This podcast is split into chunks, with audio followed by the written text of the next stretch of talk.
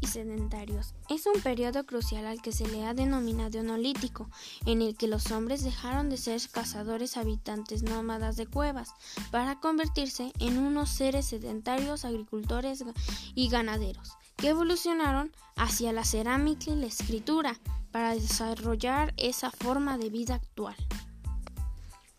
En el periodo neolítico, en el año 100.000, en África, los nómadas se desplazaban constantemente. Ellos eran carroñeros y estaban formados por grupos muy pequeños. Sus viviendas eran muy fáciles de desmantelar porque eran hechas de ramas y pieles de los animales. En ocasiones vivían en cuevas. Un día pudieron cruzar el océano a causa de que se congeló por la era de hielo. Ellos llegaron a América, donde fueron evolucionando poco a poco a sedentarios en el año 10.000. Empezaron a hacer sus propias herramientas de caza. Eran hechas de huesos y piedras. Usaban tres técnicas para hacerlas.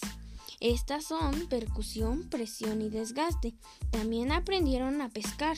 Sus viviendas ya eran más grandes y resistentes porque ya eran hechas de piedras y barro. Después se volvieron agricultores y ganaderos, descubrieron el fuego y empezaron a utilizar vestimenta de las pieles de los animales que cazaban.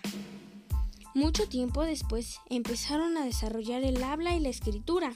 Los animales que mayormente cazaban eran los mamuts, tigre dientes de sable, venados, conejos, osos. También tenían dos tipos de casa, la casa mayor y la casa menor. Los sedentarios empezaron a darle una cocción a su propia comida. Fue un periodo muy provechoso para los siguientes periodos porque hubo muchos descubrimientos para las siguientes civilizaciones.